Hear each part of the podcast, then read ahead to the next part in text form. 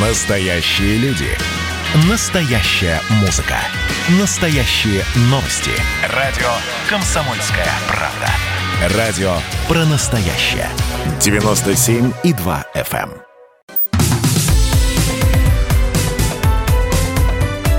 Как дела, Россия? Ватсап-страна!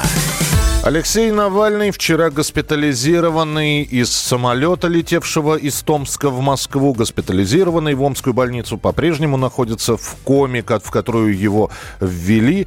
И э, утром прилетел самолет из Германии для предполагаемой транспортировки на лечение, но, насколько известно, консилиум врачей, э, врачи Омской больницы считают транспортировку небезопасной. Они оценивают состояние больного как нестабильное и э, об этом после консилиума расширенного было объявлено. Не знаю, улетит ли обратно самолет в Германию, будут ли немецкие коллеги омских врачей дожидаться каких-то изменений в состоянии здоровья Алексея Навального. А вот что говорит э, заместитель главного врача больницы, в которой находится Навальный. Э, он сделал заявление, которое, похоже, снимает версию отравления. В, частности, Анатолий Калиниченко сообщает, что яда в организме больного не нашли. С сегодняшнего утра с 7.30 мы проводим постоянные обсуждения до обследования и коррекцию лечения с нашими московскими коллегами и экспертами из Института имени Пирогова, Института Бурденко. Мы принимаем во внимание результаты химико-токсикологических исследований, которые проводились, продолжают проводиться как в Омске, так и в Москве. Мы говорим сейчас об различных там, возможностях отравления. На сегодняшний день из тех исследований, которые были выполнены, ядов не выявлено в крови или в моче, ядов или следов их пребывания в организме. Поэтому в настоящее время диагноз отравления, ну, наверное, он где-то остается в подкорке нашего сознания, но мы не считаем, что пациент перенес отравление. То есть это не отравление. Ну, давайте подробности узнаем у Анны Микулы, у нашего корреспондента в Омске, которая находится сейчас э, в центре, в эпицентре событий, следит за их развитием. Аня, я приветствую тебя, здравствуй. Да, здравствуйте. Ну, вот сегодня также э, перед нами выступал еще Борис Теплых, это представитель как раз не имени Пирогова, и эм, вот он также сказал, что с диагнозом они уже определились. Я у него уточнила информацию, которая сейчас э, тиражируется в телеграм-каналах по поводу того, что могут быть необратимые последствия вот в результате случившегося для головного мозга.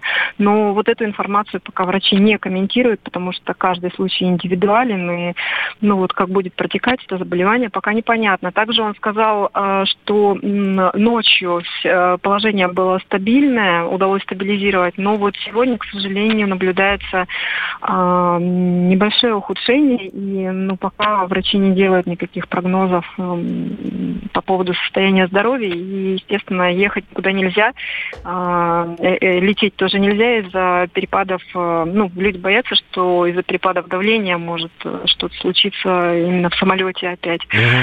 У, уточняющие вот. вопросы сейчас будут, Аня, вы поймите. Угу. Ядов нет или ядов не нашли? Яды не нашли. Ну, Я... вот, э, яды не нашли. Они могут, конечно, улетучиться за это время, но вот в анализах крови и мочи яды не найдены. Ну, вот такая формулировка. А, вчера, говорят, сделали МРТ все-таки, и, и структурных изменений в мозге не обнаружено. Нет, это, эта информация да. подтверждается, да? Ну да, вроде бы эта информация подтверждается. По, ну, ну вот изначально была информация, что вроде бы начался отек мозга, но э, появился документ, э, что нет, все в порядке вроде бы пока. А, сторонники Алексея Навального не доверяют врачам, требуют независимой экспертизы. Независимой экспертизы кого? Но ну, в, в лице, в лице частных, кого? Частных медиков, э, вероятно. Я не знаю, но может быть тех медиков, которые сегодня прилетели вот с бортом из Германии. Насколько я знаю, сегодня в больнице с 7.30 утра омские врачи и московские, вот, которые их коллеги прилетели, эм, ну, практически вот все это время проходят большими перерывами э, консультации по поводу того, что как же поступить дальше. Ну и вот вроде бы как у них э, есть уже какое-то выработана э, методика лечения, как можно хотя бы стабилизировать сейчас состояние. А, накануне прилетала, спустя несколько часов после того, как Алексей был доставлен в больницу, вылетела в Омск его супруга вместе с, с главой Альянса врачей. Их допустили, э, их пустили к Алексею в реанимацию или все-таки никто не может войти в палату к Навальному? Нет, Юлия Навальная была, насколько я понимаю, вчера ее допустили. Э, то есть она побывала в палате реанимации с там, соблюдением всех санитарных норм.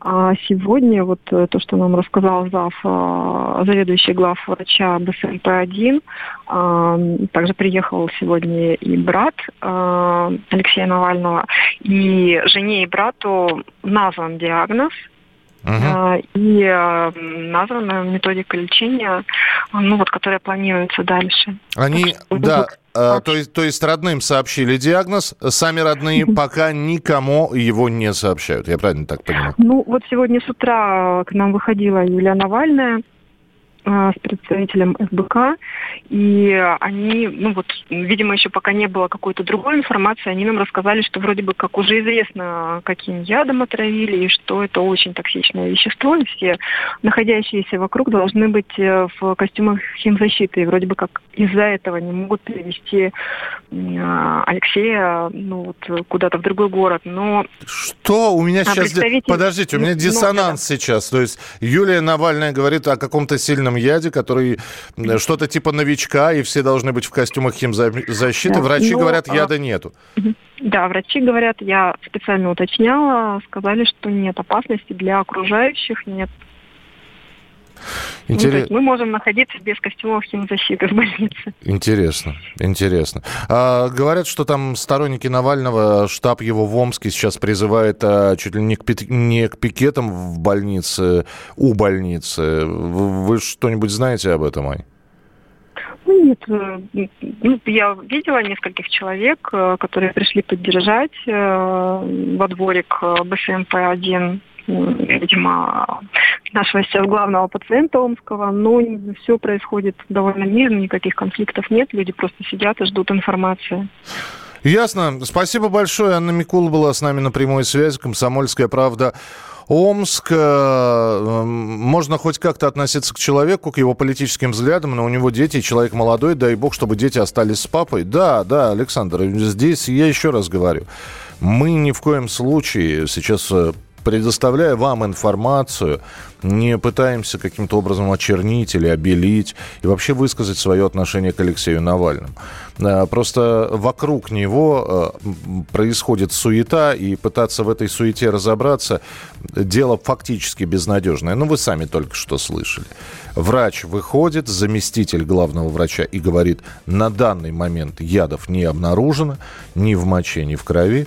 Выходит супруга Навального и говорит, очень токсичным веществом он был отравлен, надо всем костюмы химзащиты надеть. Кому верить? Здесь уже э, решайте сами. Ваше сообщение 8967 200 ровно 9702. Мы продолжим через несколько минут. Ты что я человек? Я ветер, и я стучусь в стекло. Я играю листвою, я плесну из стакана. Новой рекою я придумаю имя той, что будет со мною за окном электрички. Танцуют провода, значит я все тот же, значит это навсегда.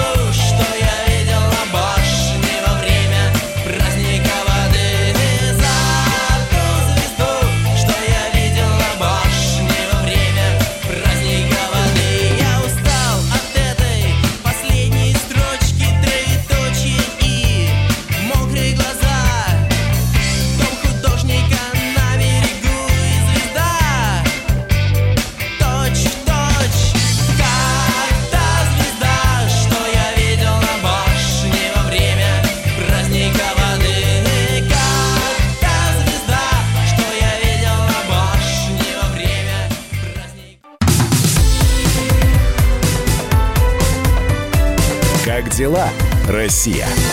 Ватсап-страна! Спасибо, что присылаете свои сообщения. 8 9 6 7 200 ровно 9702. А, Все, что вы хотите высказать э, по Беларуси, по состоянию здоровья Алексея Навального, по делу Михаила Ефремова. Кстати, об этом деле. В Пресненском суде Москвы очередное заседание по делу Михаила Ефремова и ДТП со смертельным исходом, в котором погиб Сергей Захаров. Рано утром в полицию снова позвонил неизвестный, который сообщил о бомбе. Здание суда обследовали саперы ничего не обнаружили. Это уже второе такое минирование за неделю. Ефремов снова приехал на заседание. Вполне возможно, он сегодня будет давать показания. Его у здания суда встречали фанатки. Миша, спокойствие и терпение! Спокойствие тебе! Мы вам верим, вы невиновны! Мы с вами! Народ вам верит! Мы с вами, народ вам верит, спокойствие и терпение. Александр Добровинский, э, адвокат семьи погибшего Сергея Захарова, говорит о том, что в аварии пытались обвинить Сергея. И что это просто ужасные методы. За эти слова надо отвечать. Я считаю, что нельзя было говорить такие вещи, тем более их заявлять э, официально в суде как ходатайство о том, что не исследована вина Сергея Захарова. Это было в одном из ходатайств, так сказано. Ответная реакция все-таки будет. Ответная реакция на подобное высказывание будет. э, И э, накануне был заслушан первый тайный свидетель, как его называл защитник Михаила Эфр- Ефремова Эльман Пашаев. Э, Послушали показания Александра Копца, м, который утверждал, что он видел, что в момент ДТП Ефремов был на пассажирском сидении автомобиля. Правда, оговорился, что он плохо видит одним глазом, слеп на второй глаз и перед этим выпил полтора литра крепкого пива. Сегодня должен был выступать второй свидетель по делу Ефремова, но он не готов дать показания. Об этом сообщает из зала суда наш корреспондент Анастасия Варданян. Эльман Пашаев не успел организовать приезд второго свидетеля из Анапы, а на допрос по видеосвязи адвокат не согласен. Заседание продолжается. Радио «Комсомольская правда».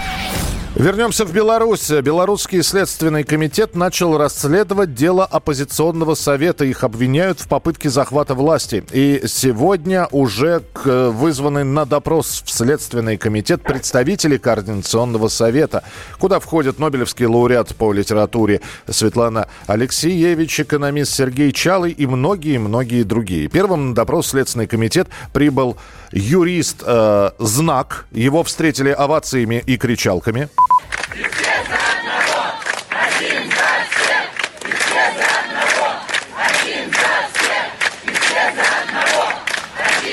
Этот юрист попросил людей, чтобы не ждали, потому что допрос может продлиться 8 часов. Светлана Тихановская записала новое видеообращение. Будущее Беларуси, а значит и будущее наших детей, зависит сейчас от вашего единства и вашей решительности. Поэтому я прошу вас, продолжайте и расширяйте забастовки. Не ведитесь на запугивание. Объединяйтесь. Мы заставим закрывшуюся в своих дворцах власть услышать наши голоса, которые она у нас украла.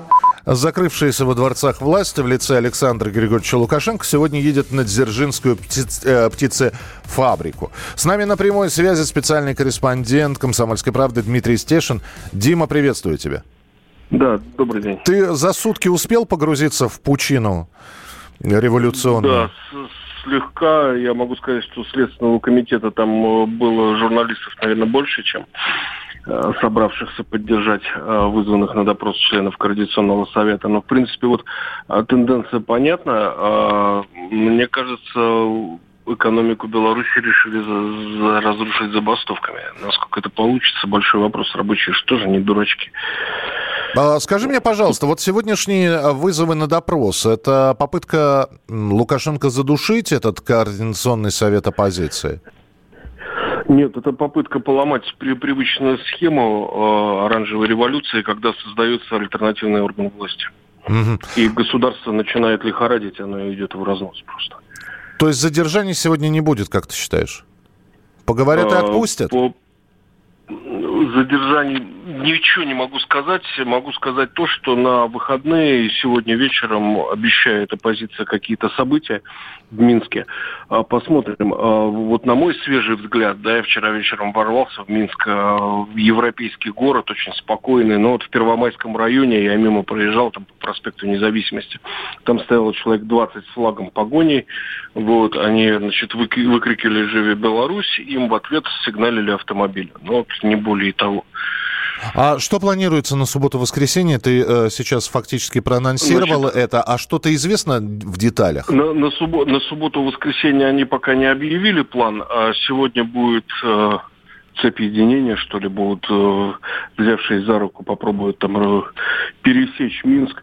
Но на самом деле э, оппозиция действует как хорошие такие аниматоры затейники, они не дают народу скучать каждый день что-то придумывают для них. Э, насколько сколько еще народ проиграет в эти игры, непонятно. Но вот, не знаю, на Майдане, вот, например, была специальная точка бифуркации на улице Грушевского, где все время шел якобы, значит, э, бой э, с Беркутом. Летали эти коктейли Молотова, все горело, салюты. Э, и это была шикарная картинка, да, потому что в телевизоре это смотрелось ну, просто как финал Сталинградской битвы, да. А в двухстах метрах лежал белый снег, ходили киевлянки в шубках и вообще подавали смузи и каву. Вот. И никакой революции не пахло. Ну, здесь нету вот такой стабильной точки, где можно такое э, устроить. Но вот сегодня они устроят цепь, а потом это называется регулируемые пробки. Э, будут блокировать частично улицы. Ну, вот я вот готовлюсь к каким-то вечерним событиям. Слушай, ну вот эти вот события, про которые ты рассказываешь, а, в сравнении с событиями киевскими, о которых ты же, Дим, вспоминаешь, да. не будет, э, многие считают, что не будет больше силового противостояния. Хватит тех было трех дней э, жестких задержаний, и все акции э, от лица оппозиции, они будут вот такими. Э, неразрушительными, без столкновений, встать в цепь, взять цветы, покричать, попеть, регулируемые пробки. Ну, то есть такой вот, э, как бы это сказать, цивилизованный протест. Но оппозиция это комментирует по-другому. Якобы уже не хватает застенков для всех задержанных, значит, белорусов, сражающихся за свободу. Подожди, а как же насчет того, что всех выпустили? Ну, большинство выпустили. Ну, у них в Польше, где ведут э, основной э, канал, по которому все координируется, видно, с опозданием доходят новости. Вот. Но я так думаю, что, конечно, они пытаются скачать протест дальше, потому что, ну, чувствуется, что он пошел немного на спад.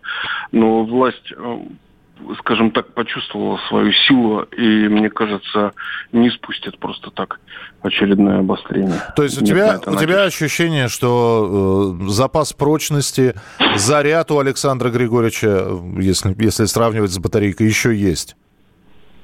Были бы какие-то внятные предложения от Координационного совета, но нет, ну ничего, что могу. Ну, вот 17-й год, давайте вспомним, да, вот, ну, потрясающая же идея была, да, вот всемирной справедливости, ну, практически христианская, да, только в другого цвета.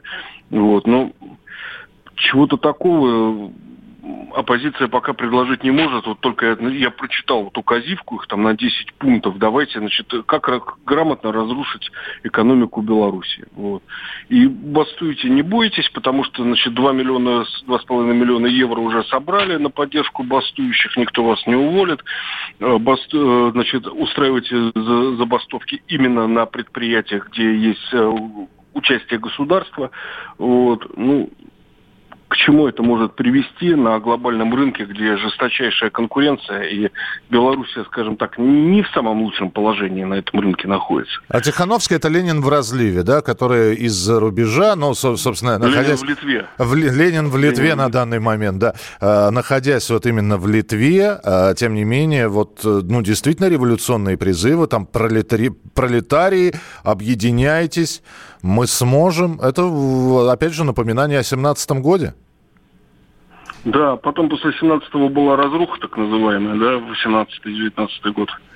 э, разруха, голодуха. Ну, сейчас голод не будет, другой уровень сельского хозяйства, но ничего хорошего при таком раскладе Белоруссию не ждет. Ясно, Дим. Твои репортажи читаем на сайте «Комсомольской правды». Следим за твоими блогами, блогами. Ну и будем обязательно выводить тебя в прямой эфир. Спасибо, что был с нами. С э, корреспондент «Комсомольской правды» Дмитрий Стешин из Беларуси с обзором вот последних событий. В поддержку белорусов высказался и президент Франции Эммануэль Макрон. Евросоюз продолжит поддерживать сотни тысяч белорусов, которые мирно выступают за то, чтобы соблюдались их права, их свободы, их суверенитет. Диалог между властями и гражданским обществом сейчас не выстроен. Мы хотим, чтобы белорусы могли начать диалог самостоятельно. В то же время ЕС готов стать посредником в этом вопросе, в случае, если белорусы этого захотят. К процессу готовы присоединиться также ОБСЕ. Мы продолжаем также выстраивать диалог с Россией. Это был президент Франции Эммануэль Макрон. Ваше сообщение. Вначале был Хабаровск, его заменила Беларусь. Все это перечеркнуло отравление Навального. Мне страшно подумать, что будет за этим. Да, знаете, Леонид Парфенов, который делает проект на Медне, замучается делать проект на, Мед... на Медне 2020. Еще впереди 4 месяца, и какие эти месяцы сюрпризы преподнесут. А там впереди выборы президента США как бы там еще скандала не было.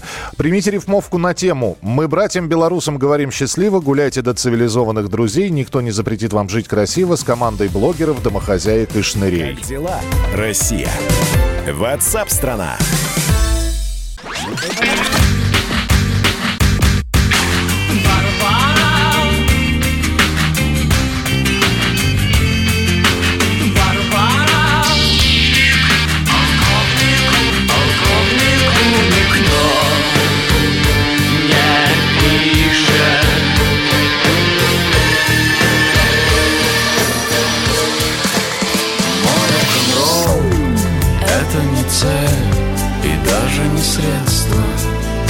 «Комсомольская правда».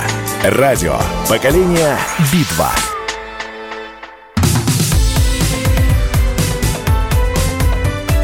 Как дела, Россия? Ватсап-страна! Итак, друзья, продолжается прямой эфир. 8 9 6 7 200 ровно 9702. Спасибо. И стихи вот нам присылают здесь э, рифмованные строчки. Да, я стараюсь что-то читать. Э, и про Михаила Ефремова, и про Беларусь. То, что большинство жителей Беларуси не хочет больше видеть своим правителем известного товарища, э, сомнению не подлежит. Ну, наблюдаем, наблюдаем. Хотят, не хотят, мы, опять же, ждем субботне-воскресных акций. Обязательно будем о них рассказывать, которые планируются в Минске и в других городах. Наши корреспонденты работают на месте, так что без информации вы не останетесь. И присылайте свои сообщения, будем их ждать. Радио «Комсомольская правда». В Германии начали эксперимент с безусловным базовым доходом – в этом эксперименте будут принимать участие не так много, всего 120 человек, но которые будут получать по 1200 евро в месяц в течение трех лет. При этом добровольцы могут работать, могут не работать, могут зарабатывать деньги дополнительно, если захотят, могут сидеть на этих 1200 евро и более ничего не делать. Положение тех, кто получает выплаты, сравнят с другими людьми, которые денег не получают чтобы понять, насколько значительно влияние вот этих безусловных денег, безусловного базового дохода. А, Причем участники эксперимента будут заполнять анкеты о жизни, о работе и эмоциональном состоянии. Сторонники выплат уверены, что этот безусловный базовый доход снизит неравенство. Противники убеждены, слишком дорогая мера, и получая бесплатно денег, у людей просто не будет мотивации расти, развивать карьерно, карьерно э, свой э, себя любимого. И э, просто не будет мотивации идти работать. С нами на прямой связи директор Института социально-экономических исследований Финансового института при правительстве Российской Федерации э, Алексей Зубец. Алексей Николаевич, приветствую. Здравствуйте. Добрый день. А немцы не наступают на грабли, ведь э, были же уже эксперименты с безусловным доходом в одной из европейских стран боюсь сейчас ошибиться, то ли Швейцария, Финляндия. то ли... А, э, Финляндия. Финляндии, да. И признано было эксперимент неудачным, и его закрыли. Ну, я бы не сказал, что он был признан неудачным, мы его закрыли. Он был просто как бы ну, он закончился, да, он продолжался два года, там была та же самая история. А набрали людей, которым раздавали деньги. По-моему, даже больше, чем в Германии, там порядка 1500 евро. И следили месяц, и следили, как изменится их поведение и что с ними будет. А эксперимент э, кончился тем, что, в общем, он показал отсутствие эффекта от этих денег. То есть э, поведение людей мало меняется в зависимости от того, получают они этот базовый доход или не получают. Единственное, что изменилось, это то, что люди стали чувствовать себя как бы увереннее в завтрашнем дне. У них появилась вот какая-то успокоенность э, относительно собственного будущего. Ну, то есть они перестали волноваться. Вот это главное. А все остальное, там практически никаких изменений не было. И какой-то э, особой креативности а, особых каких-то вот результатов от того, что люди сидят дома, им не надо ходить на работу, получено не было. Ну, то есть э, и поведение людей изменилось практически незначительно, и отсюда, собственно, результат. Угу. Что а мне... есть деньги, что нет, в общем, э, эффекта никакого. Алексей Николаевич, зачем изобретать велосипед? Вот я э, при всем уважении к чернокожему населению Соединенных Штатов Америки очень много читаю про гетто, про районы Чайна-тауна, гетто, про такие национальные, да, этнические районы. Так вот, в гетто, насколько я знаю по статистике, 85% населения не работает. Не работает, они живут на пособие по безработице, и их это устраивает. Абсолютно. Они даже не пытаются. У них есть бесплатные талоны на отоваривание в определенных магазинах. У них есть э, то, то, то самое пособие по безработице. Есть, конечно, люди, которые пытаются вырваться из гетто, сделать себе карьеру, жить на более широкую ногу. Но остальные вот сидят... Вот э, мне просто интересен коэффициент полезного действия. Вот вы, раздать денег. И был, будет ли у нас, если представить в России такое, будет ли у нас какой-то эффект, который будет от других стран мира отличаться? Ну, смотрите, фактически в любой стране развитой эти деньги так или иначе все равно раздаются. Есть совершенно правильно, как вы заметили, пособие по безработице, есть пособие по многодетности, а, ну, то есть многодетным бедным семьям. А, и по факту, в общем, на сегодняшний день система социального страхования как-то там хуже или лучше существует и работает. И, в общем, а, собственно, и дальше возникает эффект, что те, кто хочет, а, у которых есть внутренняя мотивация к какому-то самосовершенствованию, развитию, получению образования, созданию собственного бизнеса и переезда на новое место жительства, где есть там работа, те, те это делают и без этого дохода. Те, у которых такой мотивации нет, ну вот, собственно, они остаются в том положении, в котором они были. И, кроме всего прочего, эта история с безусловным доходом, она, конечно, очень дорогая. То есть представьте, что всему населению страны надо выплачивать, вне зависимости от того, работают они или нет, очень приличные деньги. Поэтому, кстати, эти эксперименты и не пошли дальше эксперимента. Вот в Швейцарии в 2016 году был э, референдум, они проводили, надо вводить э, безусловный доход или нет. Угу. За него, насколько я помню, проголосовал там немного больше 20%, потому что для того, чтобы платить всем вот этот безусловный доход, необходимо собирать большие деньги с населения в качестве налогов. И потом надо понимать, что есть два варианта безусловного дохода. Первый вариант это когда вы просто сдаете деньги и ничего не требуете взамен. А второй вариант это когда людям раздают деньги, но при этом им срезают социальные, другие социальные пособия и, например, а, сокращают расходы на государственную медицину.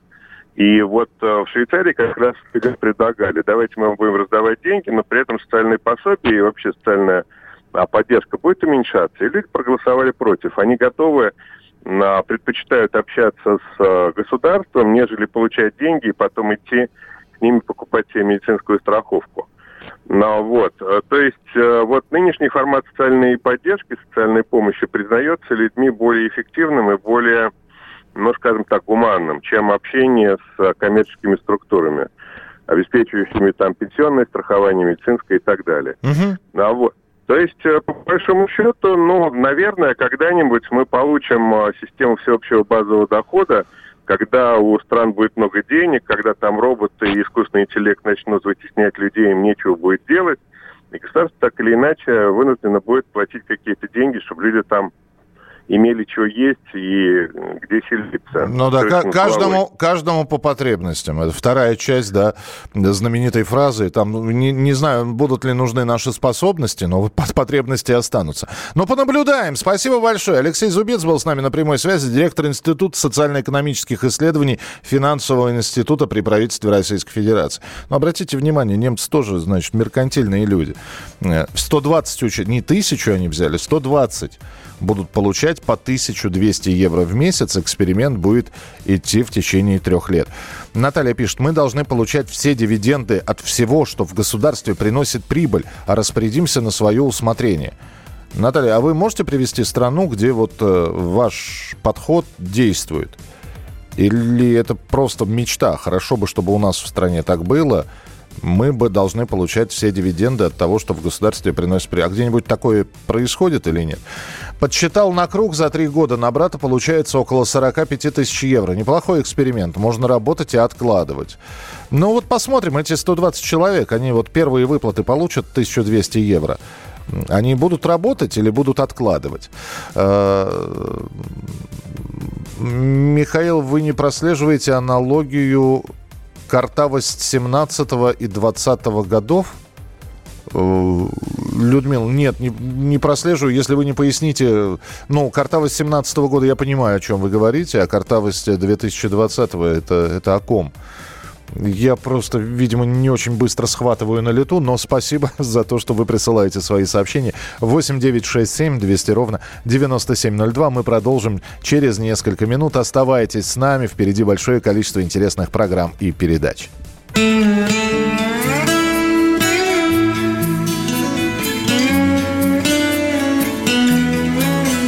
Пускай за окнами Париж, а ты по кухне все паришь. Супы и соусы творишь из помидоров. Пускай за окнами Милан, а ты разделась до гола. И как по подиуму шла по коридору. Пускай за окнами Нью-Йорк почти не пьет и рано лег И ты в постели печьек приноровилась Пускай за окнами Москва И шанса нет обняться вам. Зато ему твои слова как антивирус. Пускай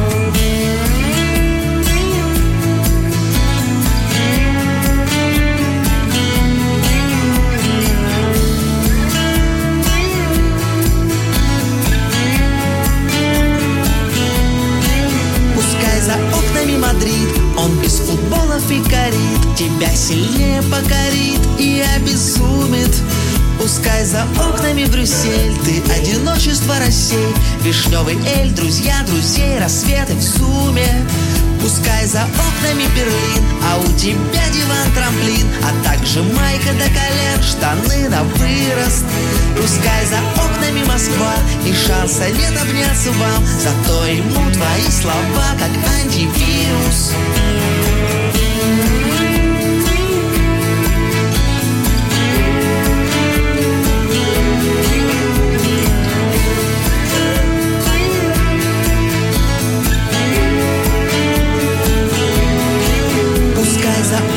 Москва И шанса нет обняться вам Зато ему твои слова Как антивирус